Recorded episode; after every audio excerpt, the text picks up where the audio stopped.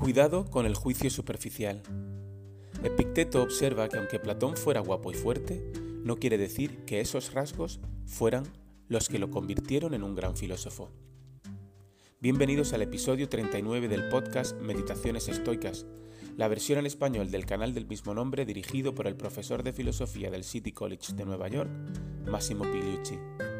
En cada episodio se compartirán reflexiones y pequeñas dosis de la sabiduría de los antiguos filósofos estoicos de Grecia y Roma. Puedes encontrar el original en inglés en anchor.fm barra Stoic Meditations y en cualquier plataforma de suscripción. Las reflexiones de hoy provienen de Epicteto, en Discursos 1, 8, 12, 13. No confundas las cualidades que se encuentran en el mismo escritor de manera incidental.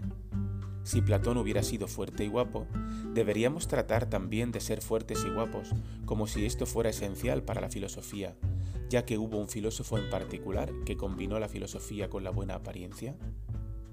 En realidad, no sabemos si Platón era guapo o no, sabemos que era fuerte y de hombros anchos, era atleta. De hecho, eso era lo que significaba Platón, ancho de hombros. Fue su apodo y no su nombre de pila.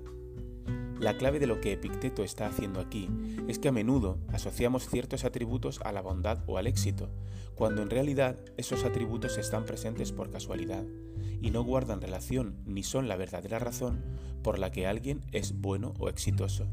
En esencia, la cita trata sobre evitar lo que los filósofos modernos llaman la falacia post hoc ergo propter hoc, o la falacia de la falsa causalidad expresión latina que significa después de esto, eso, entonces, a consecuencia de esto, eso. Es una falacia lógica donde las personas confunden la causa y la correlación. Sin embargo, como ocurre siempre con los estoicos, Epicteto no solo nos da una lección de lógica importante, sino que nos acerca a un tipo muy específico de error, el de inferir que alguien es una buena persona sobre la base de que es exitoso, o rico o guapo.